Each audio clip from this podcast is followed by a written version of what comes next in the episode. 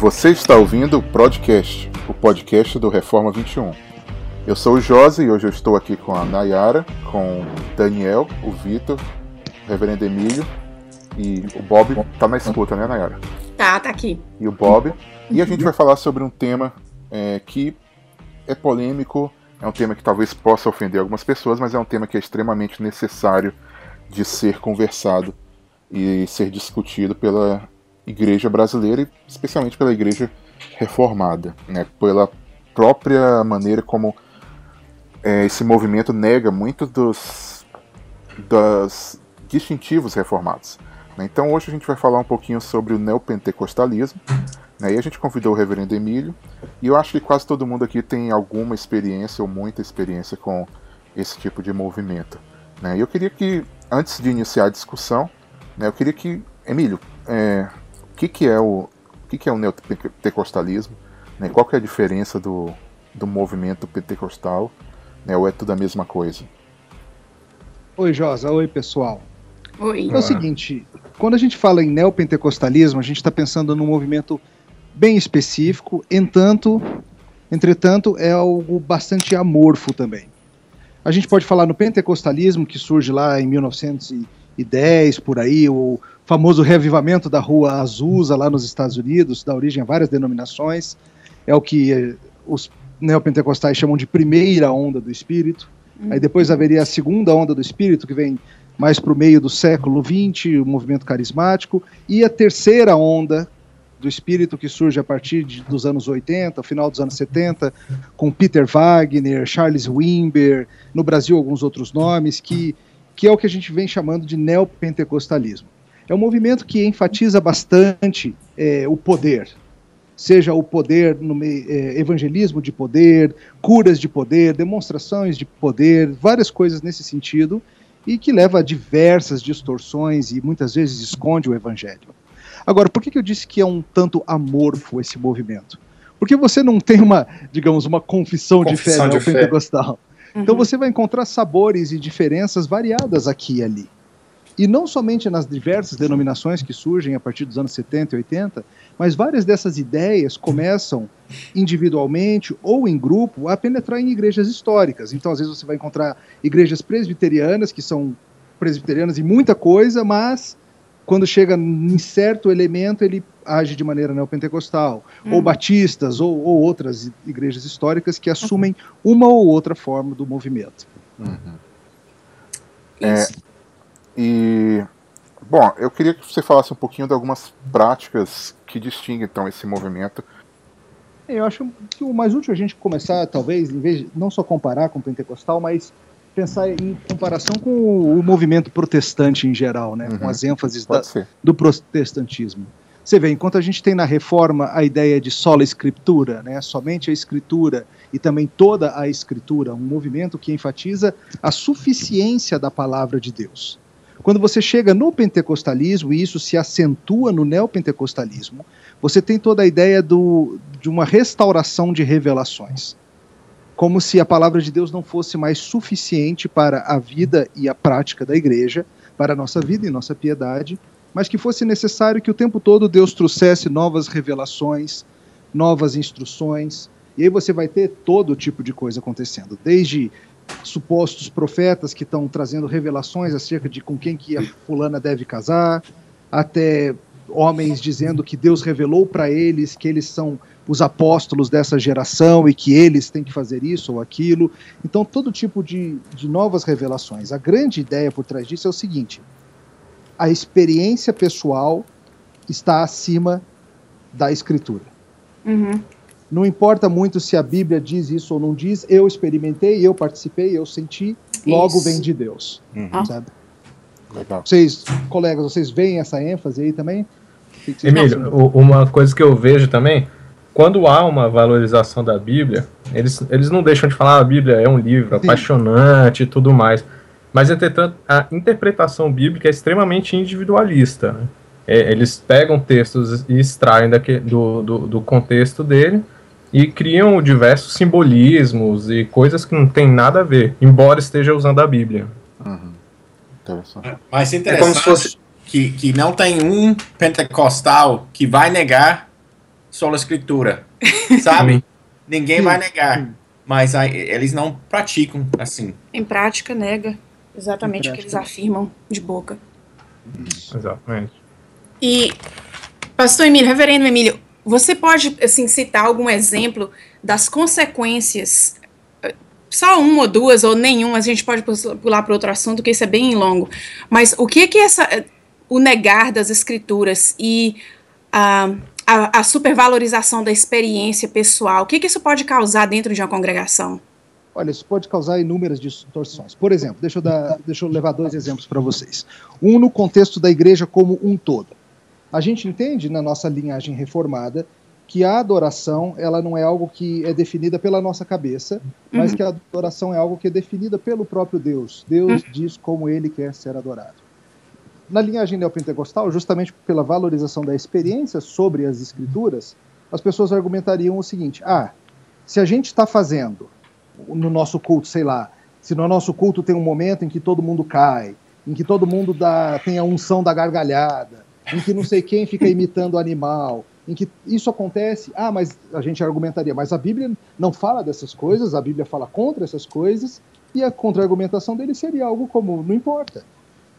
Você, uhum. está, você está fechado num quadradinho, Deus tem revelado pra gente que essas experiências são válidas.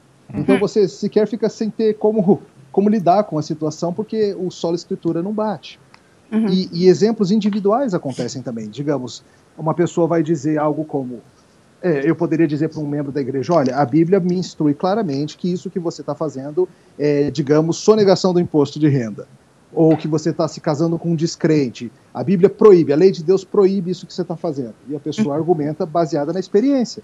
Ah, não, mas eu não estou me sentindo mal. Hum. Ah, não, mas eu estou me sentindo em paz. Ah, não, mas Deus quer a minha felicidade, no final das contas vai dar tudo certo. Hum. Ah, não, mas no caso do fulano deu certo. Então você pega experiências e faz delas a norma, ao invés da Bíblia ser a norma. Uhum.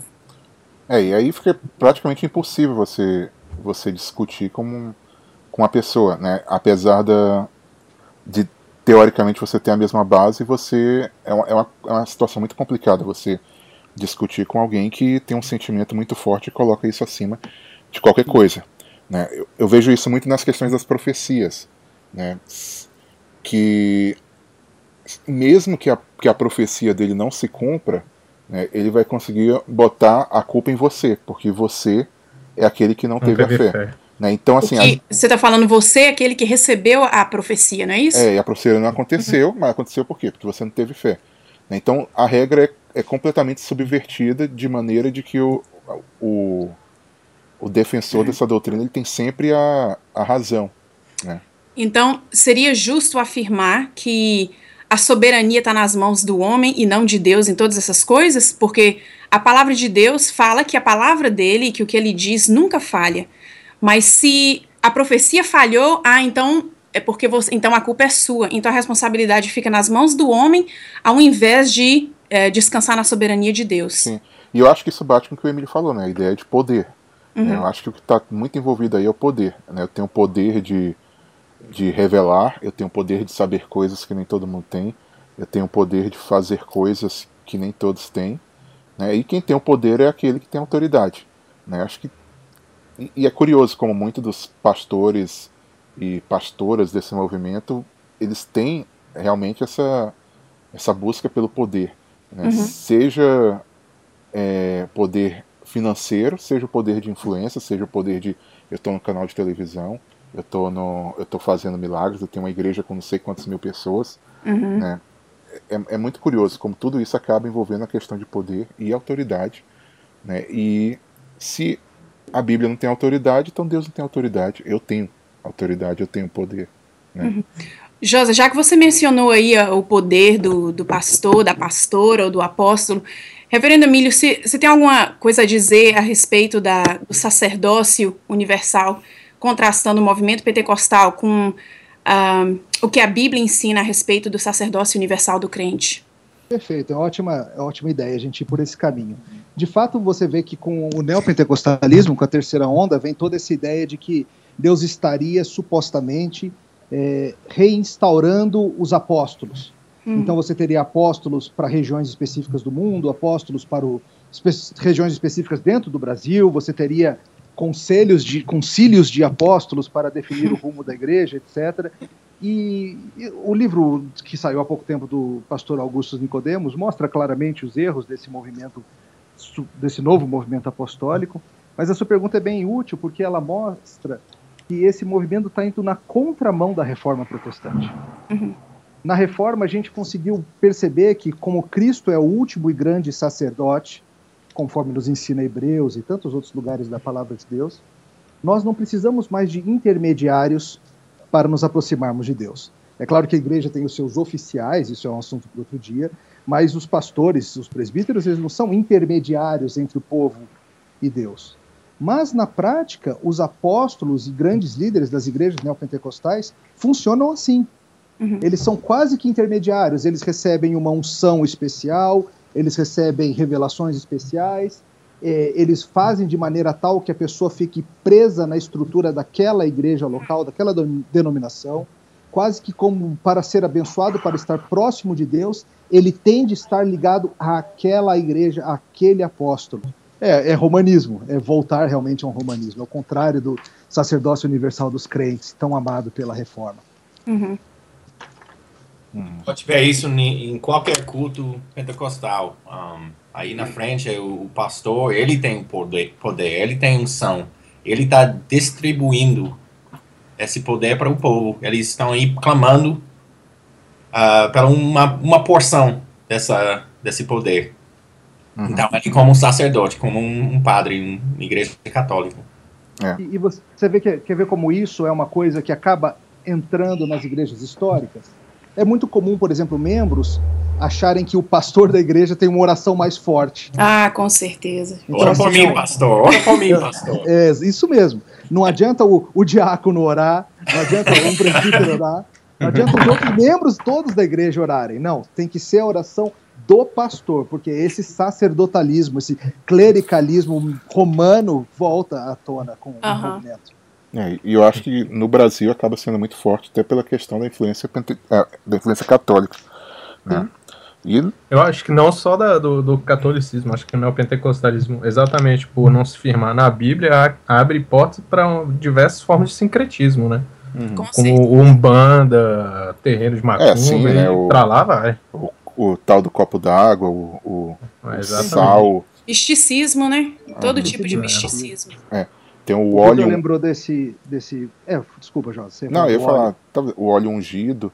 Né? Eu, é. eu, sempre me pergunto por que, que o óleo é ungido. Quem, alguém derramou óleo sobre o óleo e ele se tornou ungido. pra quê? Pra não engordar? Ah, não, é porque eles, eles chamam o óleo da unção de óleo ungido. Né? Então o óleo, o óleo né? foi ungido também, né? por um outro óleo.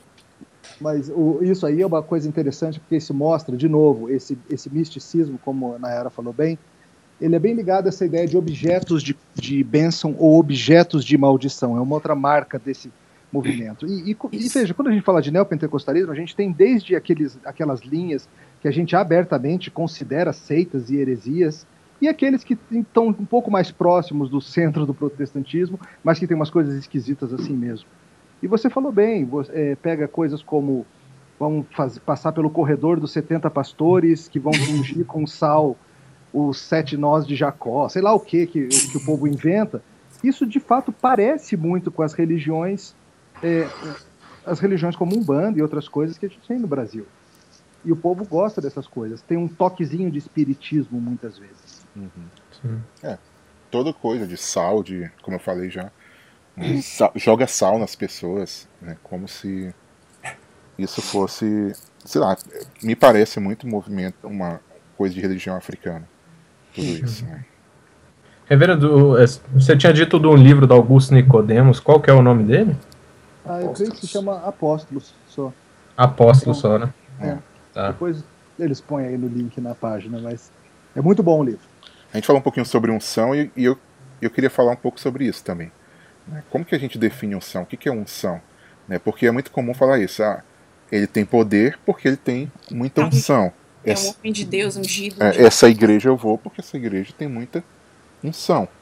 Né? Então, que, que é isso, um, um, unção? E, e, e, por, e por fim, né? por que, que eu não poderia tocar no ungido? Né? Hum. Afinal, tá na Bíblia, né? Se a gente for, for bíblico. É, isso é importante. Eu, estava lendo um. Eu acho que foi Machen falou que nada frustra outra pessoa ah, como você fala, ok, vamos definir as, as, os termos, as palavras. Porque eles, eles não gostam, o que é a unção? Ninguém sabe. Mas é. todo mundo usa. No momento que você quer definir a palavra, as pessoas se começam a se contorcer, né? É, é o arrepio que dá. É. é de fato, eu acho. Definição. Que... Qual é a definição, né, Bob? E, e como você está falando certo, qualquer líder neopentecostal vai definir diferente. Mas provavelmente eles vão algo na direção de é um poder especial que é conferido a uma pessoa ou a uma igreja específica, que de forma que aquela pessoa é usada por Deus de um jeito que ninguém mais é. É isso que se pensa que é a unção. E, uhum. e não uma unção bíblica que acho que seria justamente o contrário. É a ideia de que eu não tenho poder nenhum, mas o Senhor, com o seu espírito, age livremente, conforme ele deseja. Uhum. E, e, aí vem essa história de não tocar no ungido do Senhor. E vamos entender uma coisa. Veja bem, a Bíblia fala muita coisa sobre respeito às autoridades. Tá? Temos um mandamento inteiro sobre isso. Respeito à autoridade é algo bom e bíblico. É, a gente tem pastores, a gente tem presbíteros, diáconos e, e os liderados devem, devem um certo respeito e obediência. Agora, essa semana passada a gente recebeu novos membros na igreja e parte do juramento que eles fizeram foi o seguinte: vocês prometem ser obedientes e submissos à liderança dessa igreja naquilo em que elas seguirem fiéis à palavra de Deus. Ou seja, a gente restringiu o poder e a autoridade dos líderes. O poder e a autoridade dos líderes diz respeito às coisas que Deus manda e Deus ensina. Uhum. Agora, você vai, por exemplo, nesse esquema do ungido do Senhor, e o ungido do Senhor fala: você tem que se casar com fulana. E se você me, me desobedecer, você está desobedecendo a Deus. Hum. Isso, isso, é um absurdo. Isso não. não é bíblico. A gente não pode mandar as pessoas fazerem coisas que Deus não manda e falar que é, que é desobediência. Assim uhum. como é, o líder que se coloca como incontestável, como essa ideia de não toque, não fale contra o ungido do Senhor, como se fosse incontestável se você nunca pudesse questionar as práticas ou os ensinos. Isso é completamente contrário ao ensinamento bíblico que manda Contrário. a gente examinar. O exemplo do Novo Testamento, que o próprio Paulo foi uh, algumas vezes injustamente questionado, mas algumas vezes ele estava sentado, os bereanos abriram a palavra, estavam checando uh, se o que ele estava falando estava de acordo com a Bíblia. Então, o próprio Perfeito. apóstolo Paulo foi uh, escrut... como que fala? Escrutinado. Escrutinado, muito obrigado. De nada. Uhum. Tava vendo aqui um. Acabaram de te mandar, mandar uma notícia aqui. É, apóstolo emergente nas igrejas neopentecostais promete apagar a memória dos fiéis. Oh, mano. Uau, isso aí é legal é, pra ele. Porque... Esse é o novo dom que. É um novo dom. Dom do. Do, do Main Black. É. Então nós vamos para Cara, tem algumas substâncias que... que já estão por aí há algum tempo que dá para fazer esse tipo de coisa. Não precisa de poder, não. Aquele negócio Mas... do Men in Black. Isso Aquele mesmo. filme. Josa, essa sua notícia ela mostra muito bem um, um dos erros que é marcantes na, no movimento. A ideia de qual é o benefício de Cristo para nós. Uhum. O que é que Jesus fez e o que, que Jesus faz e o que é o Evangelho. Nós entendemos historicamente o Evangelho é o poder de Deus para a salvação e o grande benefício que Cristo me dá é o de uma nova vida, da remissão dos pecados e de que a certeza de que estarei com ele um dia com um novo corpo um novo coração. Agora, o, o movimento neopentecostal ele vai querer fazer toda sorte de, de coisa material ser o alvo da bênção. Hum. E aí entra a teologia da prosperidade. Exato. A ideia de que não, Cristo existe para que eu passe a vida sem ter nenhuma doença grave. Cristo existe e funciona para que eu possa comprar todo ano um carro novo ou para que eu possa sair da minha casa alugada e finalmente ter a casa própria, ou para que isso, ou para que aquilo, ou para aquilo. Ou para que, cada... até mesmo, desculpe, só lembrando, é, para a gente lembrar da, da, palavra felicidade, porque às uhum. vezes não é uma coisa ruim, é uma coisa boa, todos nós queremos ser felizes, e o Senhor prometeu isso. Só que até nisso a, a ideia do, do neopentecostalismo distorce. E, e essa o, o, perigo disso é esse é o argumento de qualquer pessoa no mundo. Eu estou escutando um, muitos debates sobre, uh, sobre homossexualismo e tudo, e para o homossexual, outro, outra pessoa, é sempre minha felicidade. É, é, no primeiro lugar. E essa não é bíblico, essa não é uma ideia que vem da, da Bíblia, da palavra de Deus. Um, mas tudo começa aí. É, mas eu, eu sou feliz uh, pecando assim. e o pentecostalismo começa no mesmo lugar. De, uh, como fala? Subje... Subjetivismo. E, e, sujeitar a, a, a Bíblia à minha felicidade, não o contrário. Né? Uhum. Deus fala que o principal é fidelidade e que sim, há felicidade, mas é uma felicidade definida biblicamente. Uhum. Felicidade de andar no caminho do Senhor. Feliz, bem-aventurado o homem que não anda no conselho dos ímpios. Tem a ver com felicidade, sim. Mas não é a felicidade de eu faço o que eu quero. É a felicidade de eu faço o que Deus quer e assim eu funciono melhor nesse mundo e assim eu vou funcionar como Ele deseja que eu funcione. E isso vai ser doloroso muitas vezes. Uhum. E vai envolver me negar, autonegação, né? Uhum. É, o que a gente vê então é uma religião é, altamente carnal, né, no sentido bíblico mesmo. É uma religião que se apega às coisas visíveis, né, sejam objetos, sejam pastores, uma, uma religião que se apega a poder mundano, humanista, né, humanista, uma religião que tem como alvos a, a felicidade carnal, uhum. né, a, prazeres carnais, né? E uma religião que, no final das contas, se você for observar, ouvir um sermão, é, Deus raramente é mencionado no sentido de que aquele que é cheio de glória, aquele que tem atributos santos, aquele que promoveu a nossa salvação. As doutrinas relacionadas com Jesus Cristo raramente são citadas como a expiação. Uhum. É, o, o, sangue de Cristo é citado como aquele que dá poder, né, mas não tanto poder é, contra o pecado, ou pelo menos contra todos os pecados, mas só alguns, né? É, uhum. Doutrinas maravilhosas como adoção, como santificação, como união com Cristo, é, como Trindade raramente são mencionadas. Né? Mas elas não são mencionadas. Eu, eu fiz parte do movimento pentecostal e neopentecostal por alguns anos, porque a ênfase, quando você perde a ênfase de pecado, que Deus é extremamente santo e que todos nós pecamos diante desse Deus santo, então todas as doutrinas se perdem. Por que, que, por que, que eu preciso me unir a Cristo? Por que, que eu preciso ser perdoada? Porque tudo isso que você mencionou parte do princípio de que nós somos pecadores. E isso falta no movimento neopentecostal. O, o foco dele está simplesmente em bênçãos, bênçãos em bênçãos, no sentido errado, que para mim a única bênção que existe é você é, ser perdoado diante do Deus Trino. Uhum. Mas quando as bênçãos se tornam coisas carnais, então a, a ideia de pecado desaparece completamente, com ela todas as doutrinas bíblicas. Uhum. é interessante que a, que a desculpa, é, a questão da trindade mesmo que, o, que a Nayara abordou, eu queria perguntar para o Emílio como é que é, é, o neopentecostalismo pode agredir a, a doutrina da trindade ela, o neopentecostalismo com frequência agride a doutrina de quem Deus é de diversas formas.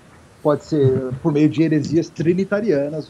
Eu lembro uma vez conversando com, com uma pessoa desse movimento e ele tinha e ele falou assim: "Ah, um apóstolo, não sei quem, teve uma revelação de que Jesus não é Deus, de que Jesus é um homem como nós, 100% cheio do Espírito Santo e que logo nós podemos fazer as coisas que Jesus fez também". Então, assim, é uma heresia, só que não é uma heresia nova. Ele acha que estava inventando a roda, é uma heresia bem antiga. Uhum, uhum. Mas em outros aspectos até mais sutis, isso que a gente estava falando, por exemplo, é, se você tem um entendimento bíblico da soberania, do poder, da majestade, da santidade de Deus, você, você vai se sujeitar a ele de formas diversas e à vontade dele, ainda que dolorosa. Mas se você pensa em Deus como como um gigantesco Papai Noel todo-poderoso que existe para te alegrar, só que não só no Natal, o ano inteiro, então você começa a botar Deus contra a parede, você vai decretar cura na tua vida, você vai exigir restituição do que te foi tirado, você vai pegar. E aí surgem esses chavões todos, né? Essa ideia de decretar, isso é, é o que a gente chama de confissão positiva. Uhum. A ideia de que as palavras uhum. têm poder em si. Se eu, eu profetizo bênção na tua vida, e o mero dizer isso faz com que Deus seja obrigado a se mover e te abençoar, ou coisas assim. Isso tudo é uma visão equivocada, pequena, de quem é Deus. E a doutrina do Espírito Santo, né, que entra na doutrina da Trindade, quem é o Espírito Santo, também é uhum. é seriamente afetada. Porque o Espírito Sim. Santo é visto, em geral, como uma força a ser manipulada. E não como uma pessoa que ele é. Ele é uma força que eu manipulo a meu bem, ao prazer, usando quase que encantamentos, quase que palavras mágicas. Então você tem uma distorção muito grande de quem Deus é. Uhum. É, e um dos grandes nomes no neopentecostalismo é, aqui nos Estados Unidos é o, o T.D. Jakes, né, que é claramente um, um modalista. Né? Ele acredita no, no, não no Deus triuno. Né? E é, é um cara que tem abertura em diversas igrejas aqui nos Estados Unidos e no Brasil também. É pregado como, um, como se fosse um pastor um ortodoxo. Homens, é. Um dos grandes homens dessa geração, né? Sim. E é um cara que é modalista, que nunca confessou né, a Trindade, já colocaram ele na parede e. Ele não confessa. E, e ainda seja, não confessou. Nem os, nem os, credos ecumênicos mais básicos, como Nicéia, ele seria capaz de afirmar. Sim. Hum. E é. tá, tá aí convidado em congressos, pessoal comprando livro, né, todo esse tipo de coisa. Bom, gente, a nossa conversa é, vai continuar na próxima semana. Então, se você continua interessado nesse tópico, continue conosco e a gente vai discutir outros temas relacionados ao movimento pentecostal. Um abraço. Um abraço. Tchau. Tchau.